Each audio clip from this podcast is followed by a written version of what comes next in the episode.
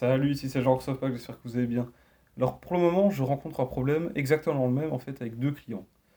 C'est qu'en fait là pour le moment, on est en train de développer leur euh, storytelling. Vraiment, on essaye d'avoir un message de vente qui est fort axé sur l'histoire qu'ils ont vécue parce qu'il y a un coach en développement personnel et aussi un coach parental qui est en train de se reconvertir plutôt dans le coaching aussi en développement personnel. Et pour vraiment asseoir leur autorité, ou plutôt leur légitimité dans le fait d'aider des personnes dans leur parcours de vie, eh bien, ils veulent parler de, des difficultés qu'ils ont eues eux-mêmes dans leur vie et expliquer comment ils ont réussi à s'en sortir, ce que ça leur a appris, etc. Et le problème, c'est que quand on raconte la vie d'une personne, quand on raconte ses difficultés, eh bien, il y a de fortes chances que les difficultés ont été créées par d'autres personnes, ou du moins que d'autres personnes y ont participé.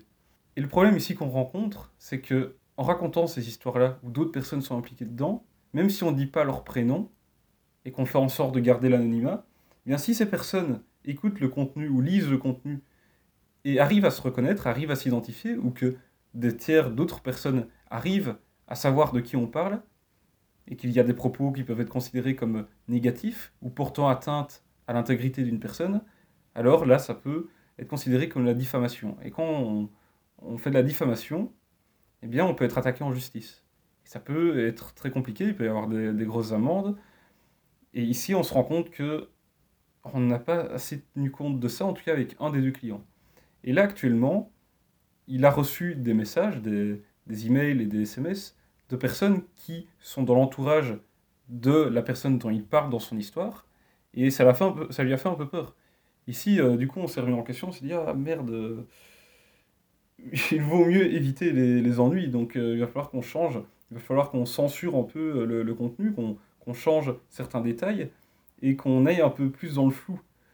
L'avantage avec l'autre client, c'est que il est plus âgé, donc il a une expérience de vie plus longue, il a rencontré différentes personnes avec qui cette personne a eu enfin plusieurs problèmes avec chacune de ces différentes personnes dont elle parle dans son histoire. Et donc il y a moyen de jouer un peu plus sur le flou et de faire en sorte qu'on ne sache pas exactement de qui on parle. Mais ici, dans le cadre de l'autre client dont je parlais juste ici, juste avant, bien là, l'histoire dont il parle, c'est vraiment, il y a une personne en particulier et un groupe de personnes en particulier qui est touché. Et ces personnes se sont euh, reconnues et lui ont envoyé un message en lui faisant comprendre, oui, euh, ce sont des propos diffamatoires. Et c'est là que euh, mon client a eu peur.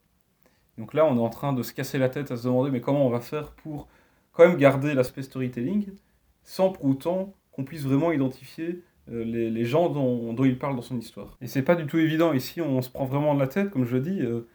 En faisant des recherches, j'ai vu que en France, il y a beaucoup, même en Belgique, il y a beaucoup de gens qui ont fait des autobiographies où ils parlaient de, de personnes, de personnes qui leur avaient fait du mal de leur vie.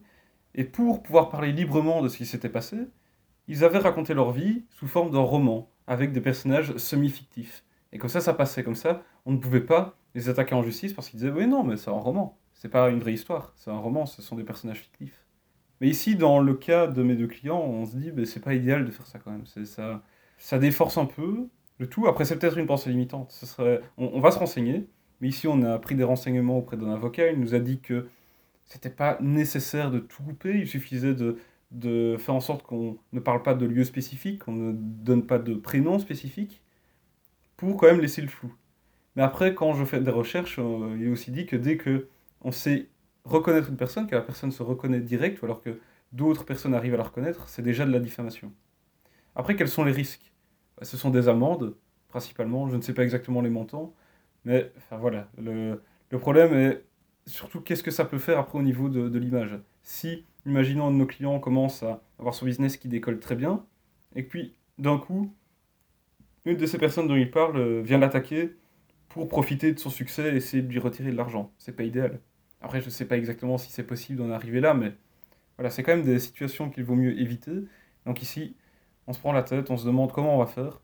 Comme je viens de le dire, on a demandé euh, conseil à, un avocat, il nous a dit juste de supprimer les, noms, par exemple les noms de lieux, parce qu'il y en avait qui étaient donnés, donc ça permettait de vraiment identifier où ça s'était passé, qui était impliqué, etc.